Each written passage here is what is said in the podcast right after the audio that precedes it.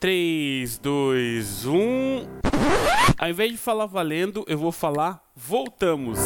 E aí pessoal, tudo bem? Eu sou o David e nós voltamos de férias. Tiramos um mês de férias em janeiro e agora o conteúdo vai voltar para vocês com tudo. E você está acompanhando mais um episódio do Pode Contar, o podcast da Exatamente Educação.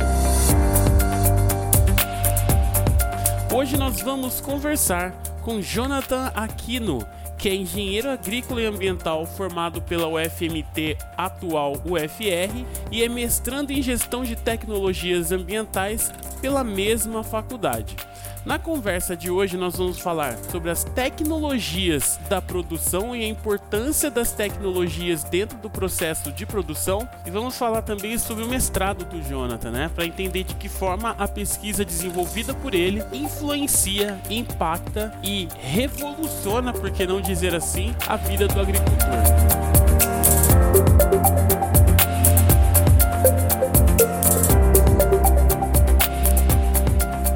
Se você não está na faculdade, mas já está pensando no seu futuro, não deixe de acessar a aba Cursos do nosso site, porque lá vão estar os formulários para você se inscrever nas nossas formações. Lembrando que nós temos o cursinho pré-vestibular que vai começar em breve e já está com as inscrições abertas, ok? Além disso, se você ainda não nos segue nas redes sociais, aproveita, segue lá. Eu tô com uma meta de bater 200 inscritos até a publicação do vigésimo episódio. Então, se você ainda não nos segue nas redes sociais, aproveita e segue a gente no Instagram. É arroba exatamente arroba exatamente. No Facebook você encontra com Educacau Exata. Educacau Exata. Ah, e não esquece, sempre manda uma pergunta para eu responder aqui, tá bom? Dadas todas as informações, é hora das recomendações. Coloca um fone de ouvido bem confortável, se ajeita aí no banco do busão, no banco do carro ou no banco da van, porque o nosso episódio foi super interessante e tem várias histórias legais. Espero que vocês gostem. Bom momento.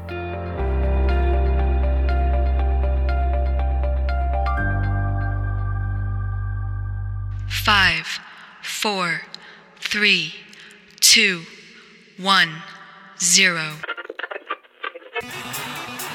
Jonathan, seja bem-vindo, cara.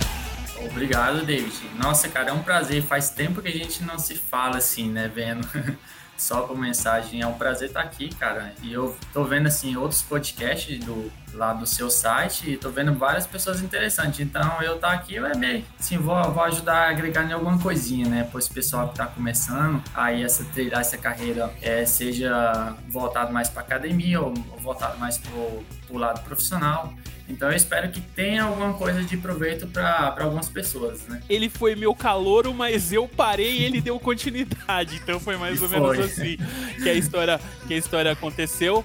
É um prazer receber e a gente ter contato ainda depois de tanto tempo. Para mim é uma Sim, alegria cara. imensa, cara. Eu fico muito pra... fico muito feliz a gente poder conversar. E eu tenho certeza que a sua experiência vai ser muito engrandecedora para quem estiver ouvindo. Vamos lá. Rondonópolis, Mato Grosso, o FMT. Mas você não é de Rondonópolis, certo? Não, não, não sou de Rondonópolis. E você, inclusive, já até me apelidou pelo nome da minha cidade, né? Exatamente. Eu, sou, eu, vim de Tesouro, Mato Grosso. Fica cerca de duas horas de Rondonópolis agora, né? Que, que colocou o asfalto lá, mas fica mais ou menos uns 150 km daqui. E é bem isso mesmo. Mas manda aí, David. Jonatas, de onde saiu o desejo de fazer engenharia agrícola e ambiental ou de repente não era engenharia? Cara, não era engenharia. Eu iniciei, pasmem você, eu iniciei matemática. Eu fiz um ano de matemática lá na UFMT, lá no campus do, do Araguaia, Pontal do Araguaia. Não sei se você já ouviu falar em alguém de lá. Nesses jogos que o pessoal sempre faz né, em inter, intercampus, sempre o pessoal acaba conhecendo. Então eu passei lá, aí eu fiz um ano de matemática e depois eu decidi, falei, cara, eu tinha um pouco de medo de dar aula, sabe? Eu gostava muito de matemática. Tanto é que foi um, um ano, sim, decisivo na minha vida que eu aprendi essa paixão por áreas de exatas mas eu tinha medo de dar aula, achava que era um pouco incapaz e falei, cara, eu vou tentar outra coisa que envolva exatas, mas que é, eu não preciso ter esse contato direto. E daí eu fiquei um. Fiz Enem de novo, né? E foi tentando. E é engraçado que a gente vai fazendo Enem vários anos seguidos, você vai pegando meio macete, né, da, da coisa, ver como é que vai funcionando. A gente que vem de escola pública, é, a gente encontra a primeira vez o Enem que, que dá realmente um baile na gente, né? É uma porrada seca. Aí, mas depois vai passando o tempo, você vai pegando o jeito. E depois eu passei em engenharia agrícola e ambiental aqui em Rondonópolis. Bem, a, a escolha por esse curso foi basicamente o seguinte: é uma engenharia onde eu podia ter tanto a área agrícola quanto ambiental. É, eu confesso que é, aqui no Mato Grosso é um pouco estratégico você pensar em algo, algum curso né, voltado para a agrícola, mas também por ser um, um estado onde tem muitos é, muitos produtores rurais, tem muito caso de passivos ambientais, então também é um, é um curso que tem essa bagagem para atuar na área ambiental também. E uma das coisas que me fez optar por esse curso foi essa questão de, de ampliar um pouco a visão, de eu ver não só a parte agrícola quanto ambiental. É, e foi basicamente isso, a questão da escolha. E é interessante você falar dessa questão, né, de você ter tido uma experiência com um curso superior antes. É importante. No seu caso, você fez uma primeira, uma primeira etapa de graduação, né, na matemática, aí identificou alguma coisa a mais e foi para engenharia. E sim, sim. me fala, você comentou sobre a questão estratégica é, de você estudar uma engenharia agrícola aí em Mato Grosso, cara. Ah, e só corrigindo, viu, pessoal que está ouvindo, não é no Mato Grosso, ok? É em Mato Grosso. Mato Grosso. uma, uma, das coisas que eu aprendi quando eu fui estudar aí. É, e aí, Jonatas, como funciona esse mercado para o engenheiro agrícola aí? É, ele vai, o cara que vai chegar, vai ficar na fazenda 24 horas e já era?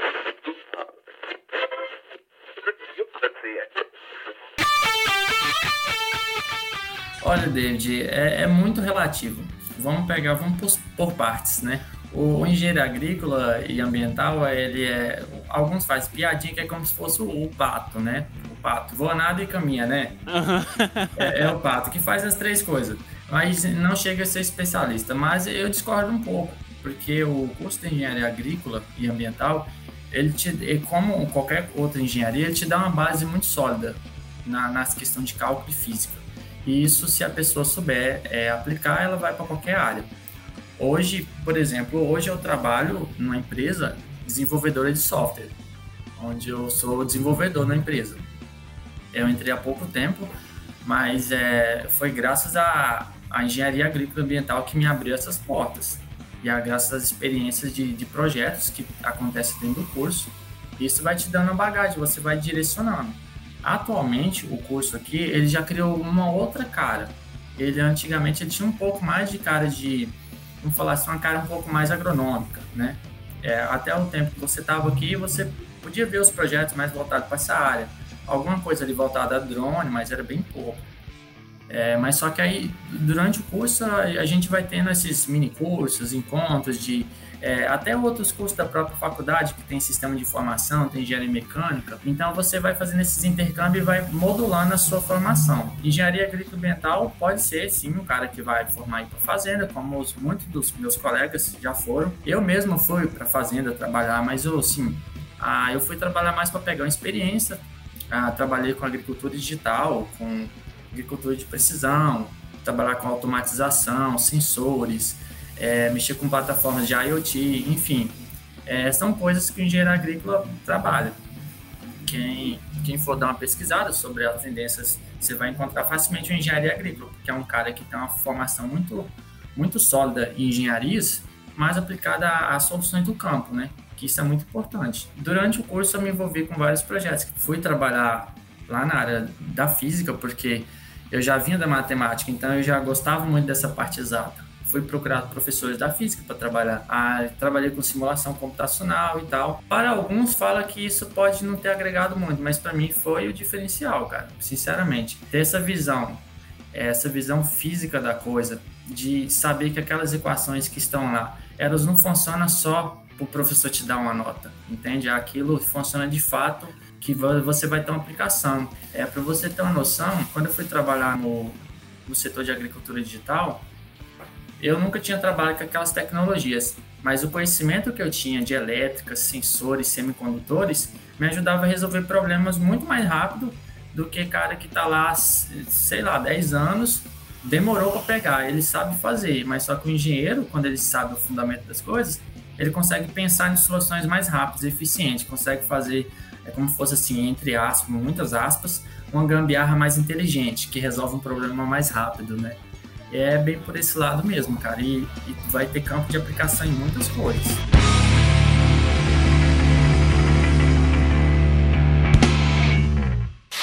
Muito bem, interessantíssimo essa abordagem que você colocou, porque ela, ela dialoga e acho que inclusive ela quebra alguns paradigmas ou alguns preconceitos, né, com relação à profissão. Porque de repente quando você ouve a engenharia agrícola, aí você pensa, bom, é a pessoa que vai trabalhar no campo. Quando eu saí de Rondonópolis, a, os pequenos produtores eles tinham uma grande questão que era, eles tinham pouco acesso à tecnologia.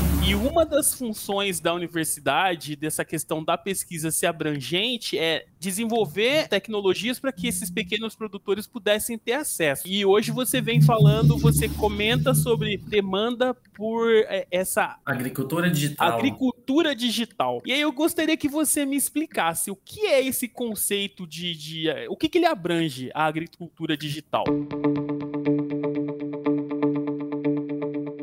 Esse agricultor digital, até esses tempos eu dei aula no Senai de uma disciplina de agricultura digital que eu vim meio que me deparar com o tema, porque muitas vezes a gente já fazia agricultura digital, mas não tinha esse nome, né? O fato de você trabalhar com sensoriamento remoto, é, com alguns elementos de agricultura de precisão, que seria você tratar áreas diferentes segundo as suas particularidades, você ter zonas de manejo diferente, é, utilizar sensoriamento, a conectividade no campo, isso tudo engloba, são elementos que vai englobar a minha agricultura digital, é tornar digital processos que já haviam antes. Então, você, quando você consegue medir, você pode controlar e você pode estimar, né?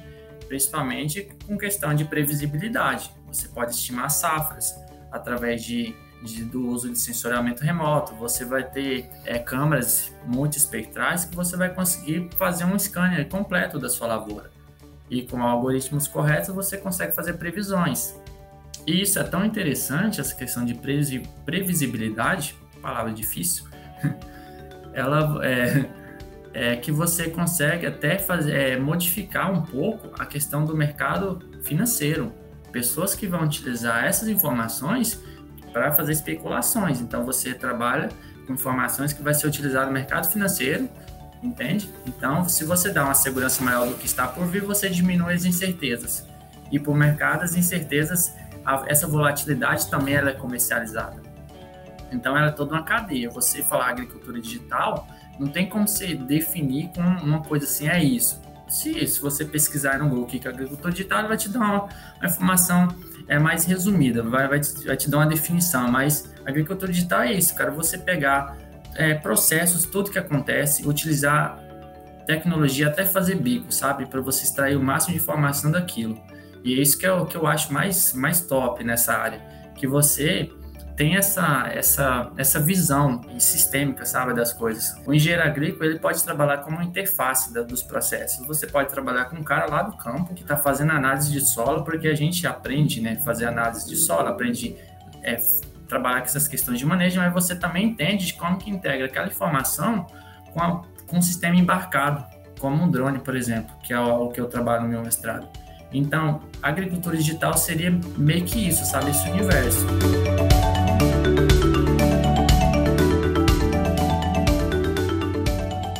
Quando a gente ouve né, a questão do homem do campo, do trabalho realizado no campo, quem é ou quem não está acompanhando a evolução é, tecnológica pela qual a gente tem passado nos últimos 50 anos, ou quem realmente não tem acesso, imagina que o trabalho do homem do campo é algo simplesmente, ah, você vai lá, planta a sementinha, coloca um pouco de água, protege, faz o que tem que fazer, mistura alguns produtos químicos para você melhorar a sua produtividade, e é isso, e acabou, né? E, e é. não é bem assim, né? Eu conversei com o Fabrício, que é engenheiro mecânico, ele, ele também estudou aí na UF, e, e ele estava me falando da importância e de como tem crescido o, a questão da agricultura de precisão Sim. dentro do, do mercado, né? Dentro disso, a gente tem algumas ferramentas que foram aprimoradas, né? Por exemplo, você falou aí sobre, sobre obtenção de imagens, né? Dentro disso, agora a gente vai dar um, alguns passos para trás, lá na universidade, de que forma que esses conceitos foram te chamando a atenção e você foi se envolvendo com eles? Ah, então, essa parte de, de agricultura de precisão foi uma coisa que, basicamente, quando eu entrei no curso, eu queria trabalhar. Eu queria trabalhar com robótica agrícola, com máquinas. Eu entrei com esse pensamento, né? De, de querer fazer o, o rover que, que ia para Marte. Mas como eu não estava lá, vou fazer um robô que anda no campo, enfim. Lá no comecinho, eu escrevi alguns projetos, assim, em, em parceria com, com um amigo nosso, que é o Ronei, que você também sabe quem é, né? Grande Ronei a gente era bem curtido com essa parte. Então, o que, que aconteceu? A gente escreveu o projeto, falou assim, cara, eu queria desenvolver esse negócio aqui e ia procurando os professores que trabalhavam com algo parecido. A gente ia lá, mas aí nisso você vai deparando com uma pessoa que é mais receptiva do que outra, você entra no grupo de pesquisa, e aí eles estão trabalhando com a parte de sensores, você entra no outro grupo de pesquisa, eles já estão trabalhando com imagens. Além da, da graduação, ó, além das disciplinas que a gente tem, é, tem uns grupos de pesquisa, que é isso aí que eu, que eu sempre falo para o pessoal. Se você quer ficar bom, você não precisa esperar você ter uma disciplina daquilo, porque nem sempre você vai ter a sorte de ter um especialista naquela área, né? E aí que entra os grupos de pesquisa. E aí eu fui buscando, buscando trabalhar com esses colegas é, mais experientes, alunos veteranos que já atuavam com isso. Aí as bases, que seriam as físicas da vida, os cálculos, você estuda para você entender o que, que você está fazendo a, a, sua aplicação. Quando você está calculando, por exemplo, o índice de vegetação, ah, você vai calcular as bandas, são uma banda 1 mais a banda 2. O que, que isso é no final das contas? É uma aplicação, é nada é do que você pegar sensores, que são instrumentos físicos, que você vai converter aquelas, aquelas bandas em algum número quantificado e que você vai conseguir fazer uma relação com a qualidade fisiológica daquela planta, que a gente estuda a planta lá, entende? Então a gente estuda a questão da base do solo é, e a planta e essas tecnologias. E isso você a gente vai integrando ao longo do curso, mas nem sempre isso é, é tão claro. Entende? Então, por isso que é importante você entrar, trabalhar com alguém que trabalha com isso, porque ele já vai te dar essa visão um pouco mais além do que simplesmente uma disciplina daria.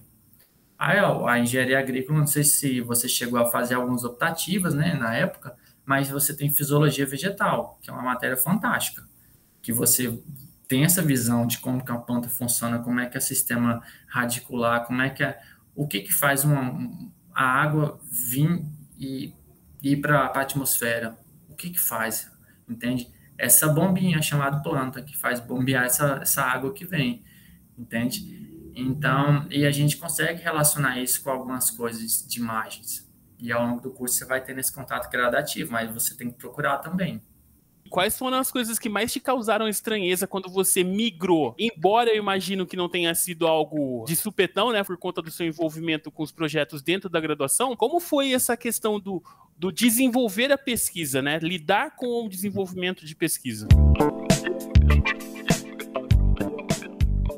Então, como você falou, foi um pouco gradativo, né? Eu, eu querer é, entrar nesse ramo da pesquisa. O fato de eu, de eu fazer algumas, algumas matérias extras, até curso da internet mesmo, ajuda um pouco você ter as ferramentas, que a ferramenta ajuda bastante, principalmente para engenharia. Para engenharia, a gente não tem algumas ferramentas básicas, como programação, a gente ainda não tem ela, né? E isso ajuda bastante você pegar essas ferramentas e aplicar algo que você esteja pensando que poderia dar certo. Então, você usa esses recursos computacionais para fazer algum tipo de simulação ou alguma coisa. É, a questão da pesquisa, cara, é, é engraçado, porque a gente fica sem norte realmente. Eu, atualmente, eu tô assim, quebrando a cabeça para saber como é que eu vou fazer o desenho experimental do, do minha dissertação de mestrado e você fica assim, conversa com o orientador, ele te dá uma orientada, aí conversa com outro professor, ele te dá, mas no final ninguém te fala como que você tem que fazer exatamente. Então, você, o que, que você tem que fazer? Sentar a bunda na cadeira e ler trabalho de outros. Não tem, não tem outro modo. Você aprende a fazer fazendo. É que nem você aprender a ler e escrever. Você aprender a programar do mesmo jeito. Então, a pesquisa é, é bem isso. Você tem que ver ter humildade de ver vários trabalhos, vários trabalhos, até você começar a se ambientar e ter aquele pensamento crítico. E isso vai te dando muitos insights ao longo do caminho. Ah, vai chegar ao ponto que você vai ler um trabalho de um colega e falar, cara, ele, ele comentou que observou tal coisa e que e se eu pegasse isso para tal outra área, que é aí que entra a questão da multidisciplinaridade, né? Fala, cara, daria certo para outra coisa. Aí você vai se despertando, sabe? É como se fosse assim: o cérebro tem que ser treinado você ser um pesquisador também, não é uma coisa nata. Você tem que ser curioso, é lógico, mas só que você também tem que treinar esse lado seu. Você tem que ficar lendo e tentando fazer suposições e tal. E aí você você vai indo, você vai ficando um pouco mais calejado. Aí depois você já vai pensar, não, isso aqui já é um pouco é, viagem demais. Fulano de tal já fez isso, não, não faz sentido. Vamos partir por outro lado. Então essa visão de, de pesquisador você vai desenvolvendo também com o longo do tempo. Você comentou que, dura, que você trabalhou em outras, uh, outras áreas, trabalhou dando aula. Por que, que a pesquisa te chamou a atenção? Cara, a pesquisa me chamou a atenção, acho que desde quando eu entrei na faculdade, na questão de estar tá, é, em contato com a fronteira da coisa. Sabe quando você está no ensino médio, você fala, cara, eu sou um. Sim, eu sou um tapado, não sei nada sobre, sobre nada. Aí você você faz a, o Enem, você entra na faculdade e fala, não, sim, a, a base me deu alguma coisinha. Aí você entra na faculdade e fala, cara, eu ainda não sei de nada. E eu queria saber um pouco mais. Aí você vai, aquele gosto vai, vai viciando, sabe? Aquele gosto por, por estar sempre na fronteira. Aí daqui a pouco você com, começa a lidar com problemas que o pesquisador que está trabalhando naquilo há muitos anos ainda não resolveu. Aí você fala, pô, cheguei na barreira aqui, interessante. Se esse cara não conseguiu, por que, que ele não conseguiu? Aí então você já vai, pega até onde ele fez e vai batendo em cima e vai pegando e relacionando com outras pessoas. O gosto por estar na fronteira do conhecimento, para mim, sempre atraiu, sabe? Para mim, às vezes, nem importava tirar nota boa, desde que eu, soubesse, é, que nem lá na, na química. Para mim, não importava se eu tirava nota boa de química, de química, desde que eu entendesse por que, que os spins, eu fazia aquelas coisas dos spins é o contrário e eu fazia aquela somatória, por que que é aquilo? Para mim, aquilo interessava e não eu fazer lá e tirar nota boa, entende? O gostinho de você saber sempre a mais. Tanto é que eu fui trabalhar lá na física, com o pessoal de física de materiais, com simulação computacional, porque lá a gente trabalhava com isso. E eu não queria ficar trabalhando só com a aplicação que já estava pronta, comprar um sensor, comprar alguma coisa, isso já está pronto. Eu queria entender como que aquilo funcionava. Então, eu acho que isso também ajudou um pouco ir para essa área de pesquisa, essa curiosidade pela fronteira do conhecimento mesmo. É bem interessante esse, esse ponto que você colocou, assim, de saber o básico ou saber simplesmente a aplicação não é importante. O importante é saber como cria-se, né?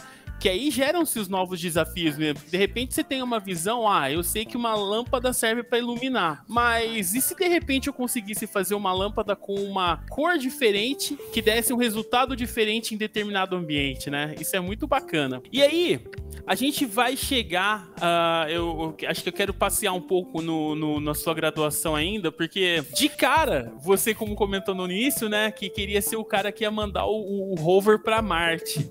Alguma outra área te chamou a atenção, Jonathan? Cara, quase todas, para ser bem sincero, quase todas. Tanto é que eu cheguei no final do curso me sentindo o cara que não focou em nada. Porque eu trabalhei. é sério, eu, não, eu, passei a maior parte da minha graduação é, perambulando outras, outras áreas, outros departamentos, do departamento da física, da matemática. Fui trabalhar com com o pessoal da engenharia agrícola mesmo, no final da minha graduação, mas isso eu já tinha feito vários trabalhos, é, como é que fala, sem ser oficial. Já tinha desenvolvido alguns projetos de é, aplicativos, já tinha desenvolvido alguns softwares. Aí no final eu vim assim, voltar um pouquinho para a área. Mas a área de engenharia agrícola e ambiental ela é muito linda, era muito linda mesmo porque você consegue trabalhar desde essa parte de ecologia, é, na parte de saneamento básico, quem gosta mais da área ambiental, é, mas tem também a área de pós-colheita de grãos, onde se aprende a dimensionar aqueles silos e você entende aquele corpo como se fosse, não como se fosse apenas sementes ou grãos ali armazenados, e sim como um corpo vivo, que respira, que você tem fluxos de calor e massa saindo, entrando dali. Então aquilo é uma coisa muito legal, porque é uma engenharia aplicada, cara. Aquilo é muito bonito. E tudo que tem, tem cálculo no meio, eu, eu me atraio. E a engenharia agrícola, basicamente, tudo você tem cálculo. Na parte de, por exemplo, na parte de hidráulica, como é que você usa aquilo que é um pouco mais área de engenharia civil, né, que a gente viu um pouco, como é que você faz a drenagem daquele solo, como é que eu faço um, um bom dimensionamento de irrigação para você colocar exatamente o que precisa sem desperdiçar, enfim, é, todas essas áreas eu trabalhei um pouquinho, de certa forma. Eu desenvolvi aplicativos para a área de, de secagem de grãos, é, trabalhei com aplicativos, tanto é que a gente chegou a, a fazer uma patente de um aplicativo do meu TCC, que era na área de modelagem é, computacional aplicada à infiltração de água no solo, que é isso já é uma área de engenharia de água, água e solo, que é no grupo do GPAS é lá com o professor Tom, a professora Edna, a gente chegou até um aplicativo. Quando eu vi que eu conseguia agregar alguma coisinha naquela pesquisa de base que algum professor estava estudando, e eu vi aquela disciplina e falava, cara, isso daqui dá um aplicativo, cara, isso aqui dá um software. Eu chegava nele e falava assim, professor, eu queria fazer uma coisinha aqui e tal. E aí eu chegava e fazia com ele. É, eu cheguei, eu não, não terminei, mas eu comecei um aplicativo lá com professor de elétrica, para de de sistematização de, de contas de energia ou algo assim. Era um aplicativo onde você colocava todas um histórico de energia e você vai ele te falava que bandeira que você tinha que de categoria que você tinha que se enquadrar para reduzir aquele custo, sabe? De, é, não cheguei a avançar muito, mas é, foi uma das últimas tentativas de trabalhar assim é, de forma aleatória. Depois eu foquei um pouco mais na parte de iniciação científica e tecnológica, parei um pouco de dispersar o foco e foquei mais na engenharia de água e solo. Aí foi onde eu acabou a graduação voltado com isso. E bem no finalzinho da, da graduação, participei de uma oficina de construção de um drone dispersor de sementes. Isso voltado à área metal. Aí isso sim foi o meu pontapé assim, de vez para falar para ir para a área acadêmica mesmo. Aí eu fui trabalhar na área acadêmica com esse drone. Quando eu entrei em 2011, a tecnologia já estava avançada, mas não tinha o diferencial que era, eu vou usar um termo extremamente grosseiro aqui, facilidade para desenvolvimento de aplicativos ela não estava tão grande quanto está hoje. Hoje você tem uma plataforma, você consegue desenvolver aplicativos. Como que isso chegou e como que isso está sendo encarado hoje para essa área da engenharia agrícola? Cara, é engraçado isso aí, que eu comecei esse desenvolvimento de aplicativos num evento de Pokémon.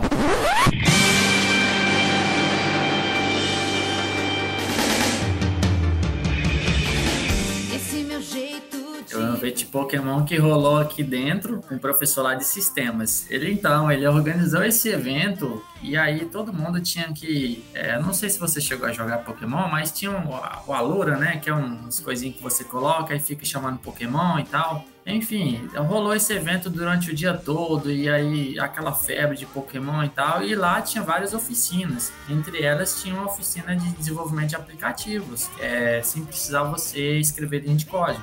É no code, né? Fala. Você tinha um, uma plataforma lá, é um framework, que é uma plataforma de desenvolvimento e lá você aprendia a fazer uma telinha, faz um botão e aperta lá e, e vibra o celular, entendeu? Você mexe com sensores do seu próprio celular.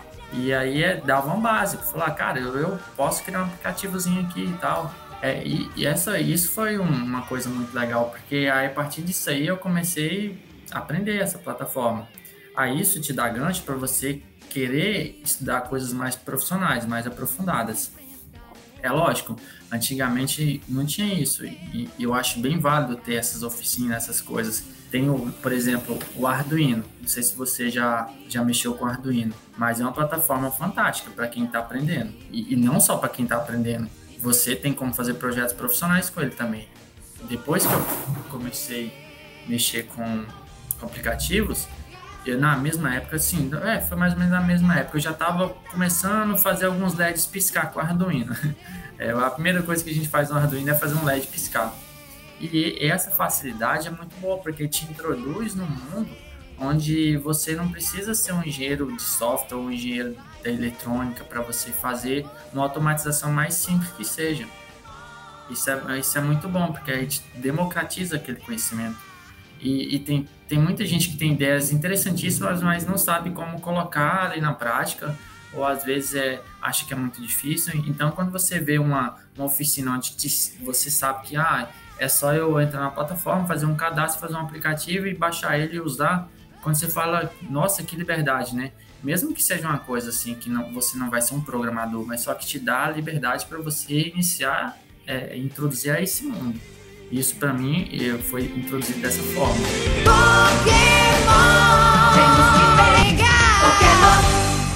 Como tá essa chegada no mercado agro? Eles ainda estão caminhando com as plataformas antigas, as tecnologias antigas? Como é que tá isso?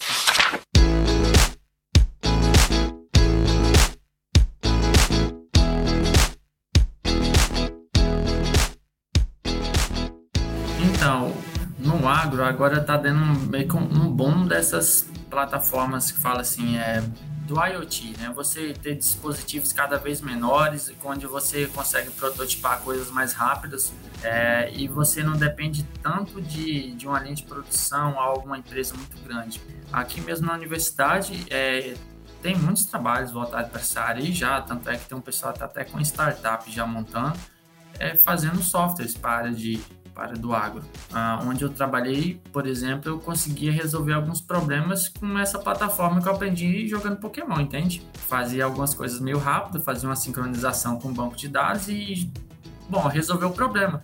Para eles não importa que plataforma você usou, e sim o que, o que ela faz, né? O agro ainda está sendo, é, como é que fala, um, um pote de ouro, uma galinha dos ovos de ouro, porque o agro é onde rola muito dinheiro. Então, se você resolve qualquer probleminha que seja, você vai conseguir atingir um mercado onde você tem uma entrada muito grande. E o bom é que essas coisas são baratas para você desenvolver até. Você implementar um sensor, é, uma plataforma embarcada em alguma máquina, enfim, é, tem muita coisa. Eu me deparei com tecnologia extremamente simples, mas que tem empresas extremamente ricas ganhando muito dinheiro com isso. Então você entende que se você tem um conhecimento mínimo, você consegue solucionar problemas, sabe, do campo. Você não precisa ser um expert para fazer isso. Qual que é a maior demanda de, de aplicativos hoje no agro, pelo menos as que você consegue identificar? Cara, é, de, depende do nível de fazenda que você está falando. Se você pegar uma fazenda alto nível, vamos pegar um dos MAD da vida, você vai encontrar tecnologia de ponta, tecnologia até fazer bico lá. Eu diria que lá é mais difícil um pouco você chegar como aluno acadêmico e querer desenvolver uma solução e implementar lá, porque os caras já têm muita tecnologia robusta. Mas pensando num agricultor médio para pequeno, a gente sabe que tecnologia às vezes é simplesmente você dimensionar um bom sistema de irrigação para o cara. Isso já é uma tecnologia para ele entende? Então, se você pega uma plataforma de Arduino e consegue automatizar um para você ligar e desligar um sistema para ele em um determinado horário ou uma determinada umidade, cara, isso aí já é para ele uma, assim, uma coisa de outro mundo e é uma coisa que facilita a vida daquela pessoa. Se você pegar pequeno produtor, você vai partir para essas soluções. Ao meu ver, para essas soluções é, que envolve mais coisas, não, não muito de automação, e sim de processos básicos, que ainda não, não, não tem. O pessoal ainda acha que irrigar é você chutar, meter a botina no chão e ver se está seco, entende? Não, não tem muito essa noção de, de quantidade de que você tem que colocar, porque você, se você colocar muita água, você lixivia o solo. Se você colocar pouca água, pode acontecer daquela água que está lá é, acontecer uma evapotranspiração e trazer aqueles sais que estavam lá no fundo para cima e você salinizar o solo.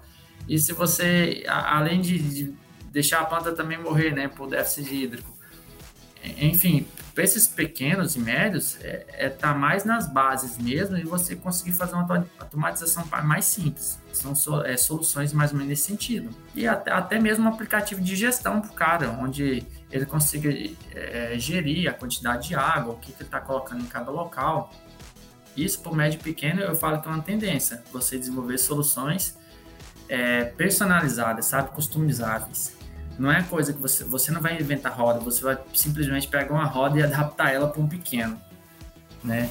É mais ou menos nesse sentido. Agora, para o grande, não. Para o grande, você já tem que pensar em algo como voltado à análise de dados. Você pensar numa plataforma onde você consiga analisar é, 5 terabytes de dados e conseguir extrair informações, que aí entra é, o que está muito na modinha é o cientista de dados, né? Que é uma das áreas que também eu falo que assim, esse cara, ele, ele, toda empresa vai ter que ter um dele. Eu acho que aplicativos mais voltados para essa área de análise de dados mesmo, que você consiga é, diminuir seus riscos olhando para aqueles dados, porque tecnologia os caras já têm muito. É interessante você falar isso porque a gente ainda percebe que o, o, pequeno produtor ainda tem a demanda mais básica, né? Quando eu saí, existia essa questão, né? Que o pequeno produtor ele tinha uma demanda pelo produto dele, mas ele não conseguia se desenvolver porque ele não tinha tecnologia. É, a, a, a faculdade tem tido parceria no desenvolvimento dessas tecnologias ou é uma coisa assim, ó, por exemplo, o seu projeto você desenvolve aí para o seu mestrado e morre aí? Ah, sempre tem os professores que trabalham assim, mas não voltado tanto em desenvolvimento, vamos falar assim, tecnologia, engenharia aplicada, não seria bem isso. Seria mais assistências é, em consultorias, que tem professores que trabalham na área de extensão rural, né, por exemplo. É, mas isso é quem quer seguir mais essa área de agroecologia, aí tem, um, tem professores que trabalham com isso. Na engenharia agrícola e ambiental, você tem essas bases para trabalhar com pequeno também, mas geralmente é o que eu vejo mais os colegas indo né, para trabalhar para as grandes indústrias, né, empresas maiores e tecnologia voltada para o pequeno, até aqui mesmo, esse tempos um colega, ele implantou um sistema da mandala, que é um tipo de horta de formato circular. Então, isso é uma tecnologia voltada para o pequeno, onde você consegue, de, de formas círculos concêntricos ali, fazer os seus canteiros. Então, você consegue misturar um monte de coisa ali e com aquelas interações ecológicas, meio que você vai distribuindo aqueles efeitos do, do, dos insetos, das, das plantas daninhas, enfim. Você vai conseguir ter uma produção. É uma forma de tecnologia voltada para o pequeno. Agora, vamos falar sobre o seu projeto de mestrado, cara. Seu, seu, seu desenvolvimento. Agora a gente vai ter tempo para trabalhar com isso. Então vamos lá. O que é o seu projeto de mestrado, Jonathan? Então, meu projeto de mestrado ele é uma continuação de uma oficina que eu participei no finalzinho da minha graduação, onde a gente que não é a de Pokémon, né?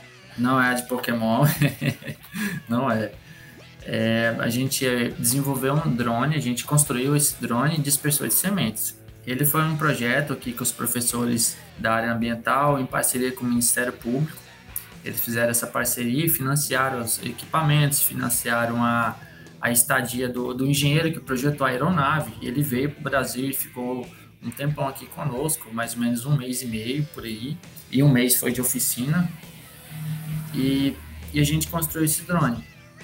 Eu não queria parar por ali, eu queria continuar trabalhando com esse bicho. Que o, o negócio é uma tecnologia de código aberto. É isso que é impressionante. É uma tecnologia que qualquer um pode chegar e, e baixar as suas as suas especificações, pegar as peças e construir esse drone. É um, é, basicamente, esse projeto chamado Drone Colia é um projeto que visa popularizar e, e dar escala ao reflorestamento, porque a gente sabe que o drone é bem mais rápido que um ser humano. E se ele consegue levar 10 kg de semente, que é o projeto para levar até 10 kg de semente, você pensa, então é 10 kg de semente que eu vou jogar em, em poucos minutos, bem mais que o ser humano. Então eu consigo dar escala a esse reflorestamento. Então o meu projeto ele se baseou nisso. A gente construiu o drone, voou, teve um, acidentezinhos, é, projeto, projeto tem um acidente quando você está desenvolvendo ele. É, e depois eu, e aí, quanto que esse drone faz, né? O que que ele faz? Se eu quisesse jogar uma semente X, uma semente Y, que altura que eu tinha que voar, que velocidade, é, que condições de vento, é, o que que ele faz exatamente? Então, isso aí nem os próprios criadores desse drone ainda não sabiam falar com precisão. Tanto é que muitas pessoas, na época, saíram muitas reportagens e o pessoal mandava e-mail, curioso e tal. O que, que esse drone faz? Ah, eu quero comprar um, eu quero não sei o que, quanto que custa. Então a gente não sabia falar exatamente. E aí eu já estava pensando em, em, já criar um negócio com isso, mas fica, Aí eu pensei, cara, como que eu vou criar um negócio sendo que eu não sei exatamente o que, que esse negócio faz, né? Eu tenho que ter parâmetros mínimos, parâmetros básicos e principalmente que ele tenha uma validade é, científica, que eu não fale a coisa, porque tá muito na moda hoje em dia. O pessoal fala no achismo e vai se repetindo e é o tal do fake news, né? E eu não queria que fosse nesse sentido. Eu queria que realmente falasse assim, o drone faz tanto, ele consegue agregar tanto em redução de custo operacional, em segurança, porque esse drone você consegue atingir áreas que pessoas não podem ir, então você vai, já consegue sobrevoar é, locais sem colocar uma risca sem colocar em risco a vida humana. E eu queria saber exatamente quanto que isso ia reduzir em riscos, porque no mestrado a gente estuda quantificação de risco, análise de risco ambiental. Então o mestrado te dá essa base também. Aí, enfim, aí eu peguei, escrevi o projeto, submeti para entrar no mestrado para trabalhar com esse drone. E aí eu já tinha, já, já tinha mais ou menos a linha de pesquisa que eu queria seguir, que deu de encontro com o meu orientador, e aí eu ingressei no mestrado e estou trabalhando com isso eu já tenho alguns números, alguns números base, que são números que o próprio desenvolvedor, quem criou ele, ele fala, e eu estou testando isso agora, para saber qual que seria a minha faixa de minha faixa útil de aplicação desse drone. Eu tenho alguns números, por exemplo, para sementes de, de, feijão, que é um semente tamanho assim mediano, vamos falar assim, aquele feijão branco, eu, eu consigo fazer uma, um, um range de uns 7 metros por aí mas ainda são parâmetros que estão crus, sabe? Eu falo assim, é só. Ainda não rodei uma estatística mais robusta com isso. Ainda estou montando esse experimento para me chegar num número para falar assim: ó, se você quiser reflorestar X hectares, você vai ter que usar tal configuração, tal altura de voo, tal velocidade, com tal abertura, que ele, esse drone ele tem um, um sisteminha onde ele abre e fecha, onde vai, vai liberando as sementes, e ele tem uma frequência de abertura. Então, ainda não cheguei nesse número. Eu espero chegar até o final do ano que vem com a minha qualificação. Então, o que, que eu estou fazendo? Eu estou me apoiando na literatura para saber, por exemplo, velocidade de um ser humano andando, um metro por segundo. É uma base que eu tiro. Então, se eu consigo, se eu vou com meu drone a 3 metros por segundo, espera-se que ele tenha três vezes mais de velocidade altura de voo, qual que seria a minha altura mínima de voo? Estou colocando como fosse uma base de, de altura média de árvores que tem ali ao redor, que seriam uns 15 metros. Mas só que pode vir o outro e falar assim, não, usa 10 metros, usa 5 metros que é melhor. Cara, tá tudo mato ainda. A pesquisa tá tudo mato. Então, entre os infinitos fatores que tem para interferir nessa pesquisa, eu estou delimitando em poucas coisas. Se mais, mais tarde outro pesquisador vir e falar assim, não, cara, você escolher uma altura que não é muito interessante, pega outra. Eu vou fazer com outra que é melhor, dar um dado melhor, cara, top, melhor ainda, porque você vai melhorando. Então eu ainda não estou nesse nível de otimizar pesquisas que já tem, eu estou no nível meio que desbravando um pouco ainda, sabe? Como você disse que é uma tecnologia recente, onde você busca o material para desenvolver sua pesquisa? Olha, eu busco nessas empresas que já têm, caçando cases que eles utilizaram para saber algum parâmetro. É, busco saber pesquisas na área de reflorestamento de forma geral. Por exemplo, quantos quilos de, de muvuca de semente eu tenho que jogar, porque é bases que vai me dar para saber quanto que o meu drone consegue jogar. Porque se eu tenho é uma média, sei lá, de, de 50 quilos por hectare de, de semente que eu tenho que jogar, então eu faço uma conta meio de padeiro, sabe? Ah, então meu drone consegue levar 10 quilos quilos, então em média eu vou precisar de cinco voos para fazer isso. Cinco voos me dá quanto de, de tempo? Ah, cada voo vai demorar 5 a 10 minutos. Então eu vou fazendo contas mais ou menos nesse sentido, de estimativas, né? Porque depois eu tenho um, um, um rumo. Porque aí se eu tenho um rumo, aí eu vou e calibro meu equipamento para me jogar aquilo que eu preciso. E dali eu consigo fazer meu experimento com aquela configuração, entende? Então eu pego casos que o pessoal está utilizando, seja manualmente, seja utilizando uma máquina agrícola, e aí eu pego aquilo e transporto para o drone. Quanto que o drone agregaria em relação àquilo? Aí se eu pesquiso mais voltado para cases de empresas que já fizeram isso com drone mesmo, é, máquinas dispersão com máquinas agrícolas de maneira geral, joga na lança, ou seja, semeadora direta, e caso a pessoa fez aquele reflorestamento manual. Eu pego geralmente essas três pontas e vou tentando extrair informações. Quando não tem, cara, eu coloco aquela que é coerente. Aí coerente é relativo, né? Aquela assim, eu coloco o mínimo, o máximo e coloco um meio. Se uma pessoa chegar e falar assim, não, cara, você viajou com isso aí, você não tem nada a ver. Bom, foi feita uma pesquisa com isso. Então, agora a pessoa vai vir pegar aquele dado meu e melhorar ele. Estou meio que tentando fazer um trabalho de formiga. O drone está se tornando uma, tecnologia muito popular. Principalmente com esses drones é sub 250, que fala que é drones abaixo de 250 gramas. A DJI, que é uma das empresas que mais tem drones voltados para essa área, se você dá uma pesquisada, você tem uma linha completa aí de drones é, de 250 gramas até drones que vai a 20 quilos, sei lá.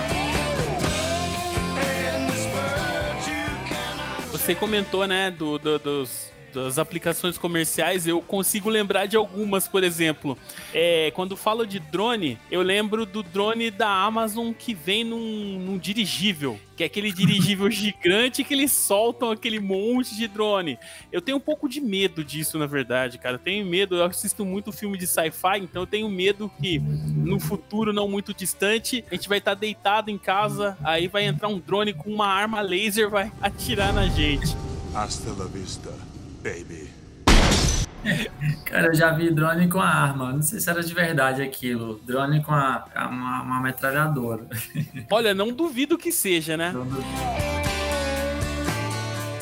aquela clássica pergunta: a tecnologia dos drones ela tá vindo para substituir o homem no campo? Ah, já, jamais. Ela vem como uma ferramenta auxiliar. Na, na minha dissertação de mestrado eu até estou trabalhando isso, que a tecnologia ela vem só para agregar, cara. Ela não, jamais ela deve substituir. Então, se o na minha dissertação de mestrado eu trabalho com reflorestamento, né? Se o homem gastava, sei lá, um, mês para fazer aquele trabalho, se ele gastar, mesmo que seja um mês, mas só que de forma um pouco mais segura, sem arriscar a sua vida, isso ele não substituiu ele. De, de modo que você vê alguns casos de que você utiliza drone para levar remédios em regiões remotas que é os drones delivery, né, que está vindo com bastante força aí, principalmente com a ampliação da rede 5G, que vai, eu falo que vai popularizar muito essa questão de drone com 5G. Então você não vem para substituir jamais, ele vem só para agregar mesmo. E é lógico, ela vai substituir é, profissionais que acham que não precisa se atualizar e que não precisa se adequar às novas tecnologias. Porque o perfil de profissional que a gente vê hoje em dia não é um cara com reserva de mercado, né? O cara que resolve problemas, independente do que ele é formado, se é formado. É lógico que o ensino formal ele tem, ele tem sua base importante, principalmente as bases mesmo para você entender a, a questão aplicada. Mas só que você tem que ter a visão multidisciplinar, independente do, da sua área. Muito bom, Jonas. Como é olhar para trás hoje e ver o menino que queria colocar um rover em Marte, ele já tá trabalhando com um projeto. Qual é a sensação e como que você enxerga as mudanças que aconteceram com você nesse período? Cara, eu, eu olho assim e falo, caramba, que ainda bem que eu, eu não segui só por uma coisa, porque senão eu não ia ver tanta coisa, né? Você tem que ir procurar se encontrar de algum modo, né? Eu acho que isso é sempre foi de mim e eu vejo muitos dos meus colegas também nessa mesma vibe de testar as coisas, então você tem que se permitir testar as coisas. Você entrar na faculdade não significa que você vai ter que seguir aquela área. Você pode entrar e sair, eu entrei e saí é, da matemática. E, e, hoje eu vejo que eu, que eu gosto de matemática, mas só que em outro contexto. Mas eu gosto de matemática. Então você tem que se permitir, cara. E não ficar nessa de que vocês, ah, eu tenho que seguir uma coisa porque eu tenho que seguir o padrão. É, olhando para trás, eu vejo mais ou menos isso. Às vezes a gente se pega se privando de algumas oportunidades muito boas por conta de, de, de padrão mesmo ah, é porque eu tenho que entrar e tem que seguir tal coisa. Ou porque eh, fez o que o curso deu. Tem muito isso também, né? Tem muitos colegas que a gente fala, fez o que o curso deu. Então, cara, estuda mais e veja se é isso mesmo que você quer. De preferência, fica um pouco mais tempo pesquisando antes de entrar. Ou vai lá e faz uma matéria optativa, pede um professor para assistir uma, uma disciplina. É, pede para entrar no grupo de pesquisa, ver como é que é, né? Testar as coisas. E eu acho que eu fui testando muito e encontrei várias coisas. Hoje em dia eu, também não estou numa área só. Trabalho numa coisa, no mestrado, mas é que eu estou atuando com outra e penso em fazer outras coisas diferentes. Então, é assim, não, não ficar preso muito. Mas assim, tudo tem seu ponto positivo e negativo. Às vezes você pode levar um pouco mais de tempo, assim, destacar numa área, porque você não focou, mas só que ao mesmo tempo vai te dar bagagem a resolver problemas que uma pessoa que trabalhou a vida inteira só com uma coisa, não teria essa visão. E você já tem essa visão sistêmica de várias áreas. Perfeito. Nós conversamos hoje com o Jonathan aqui, no meu parceiro de basquete nas quadras da antiga UFMT. Jonatas, antes de terminar, eu vou fazer o ping-pong que eu faço com todo mundo. São perguntas polêmicas, são perguntas Ixi. muito profundas que eu gostaria de saber a sua opinião, beleza? Beleza.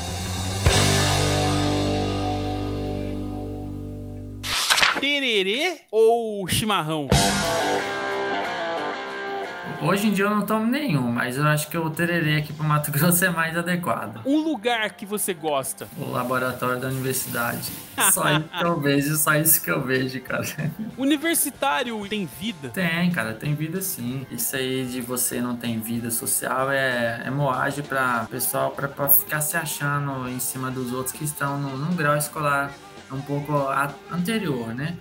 você também vai chegar lá. Tem vida sim, é normal. Qual é a parte mais legal de ser um mestrando? É você ter autonomia mais do que antes. Você já consegue propor, é, propor algumas coisas que você não teria, não que você não tenha autoridade, não que você tenha autoridade, mas só que você já tem argumentos um pouco mais consistentes para propor alguma coisa e, e, participar de alguns níveis de discussão mais aprofundados. Então, de certa forma, quando você é mestrando, você tem esse grau de exigência um pouco maior. Você já não vai falar as coisas mais de qualquer jeito, porque você sabe que você está falando ali com a pessoa que daqui a pouco você está fazendo o seu estágio de docência e dando aula para ela. Então não tem como você falar qualquer coisa. De certa forma, você está se preparando para ser um docente. Então eu acredito que a autocobrança nesse sentido é um pouco. Mas só que eu gosto dessa parte, de você ter esse grau de, de, de profundidade maior no jeito que fala sobre determinados assuntos, né? Biscoito ou bolacha? Bolacha uma mensagem para as pessoas? Cara, experimenta.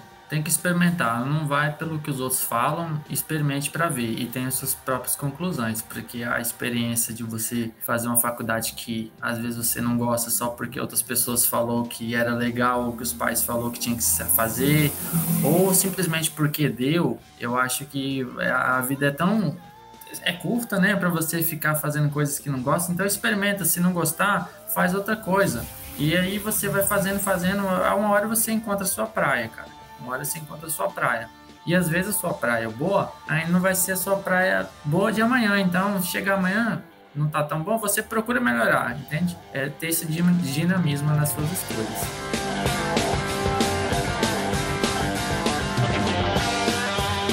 Senhoras e senhores, eu tive o prazer de conversar com Jonatas Aquino, mestrando em gestão e tecnologia ambiental, o homem que vai plantar o primeiro feijão em Saturno.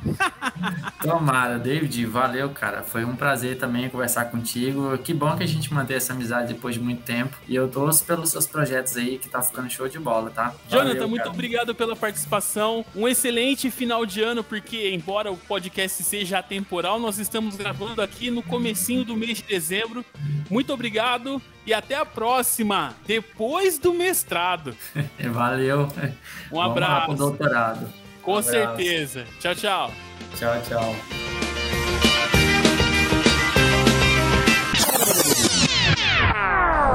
Atenção, atenção! A primeira cena pós-créditos do Pode Contar. Pega a visão. Eu vou colocar aqui um trecho que nós gravamos depois da entrevista do Jonatas e acredito que vocês vão gostar bastante. Esse trecho envolve alguns professores. O Jonathan vai falar do professor Normandes Matos da Silva, que fazia uma dupla incrível com o professor Domingos Sávio Barbosa. Este último é uma das minhas fontes de inspiração e desde que eu me tornei professor, eu me espelho muito na forma que ele dá aula. Então deixo aqui meu agradecimento por tudo que vocês representaram na minha vida acadêmica e tudo que vocês representam na minha carreira como docente. Muito obrigado.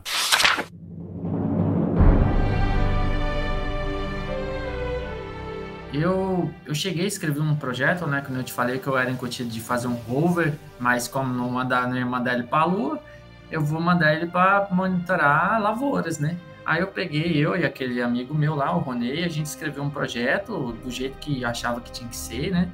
E falei, vamos mandar para um professor. Procuramos um professor, procuramos outro, professor que trabalhava um pouco nessa área de tecnologias não deu tanta abertura e tava viajando e tal. E aí, cara, vou procurar um professor. Procurava, conversava, fui bater na porta do Normandes, que é o meu orientador atual do mestrado. E aí eu cheguei nele falei, professor, eu tô com essa, essa proposta de projeto aqui, eu sei que é, eu não sei nada, isso aqui basicamente é só uma ideia mesmo, enfim.